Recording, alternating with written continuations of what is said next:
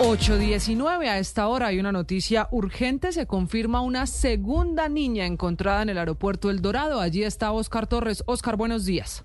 Hola, ¿qué tal Camila? Buenos días. Sí, señora, pues es que aquí en el aeropuerto El Dorado anoche fue encontrado por parte de Migración Colombia otro menor de 12 años proveniente de África, específicamente venía desde un vuelo de Turquía dicen las autoridades, fue encontrado aquí, también fue abandonado por sus padres, como el eh, otro caso que comentábamos más temprano de un menor también proveniente del continente africano. Hay que decir que en este momento el ICBF y las autoridades tienen en su poder a este menor que está siendo evaluado tanto su salud como su situación y hacia dónde irían sus padres que lo dejaron abandonado aquí en el aeropuerto del Dorado.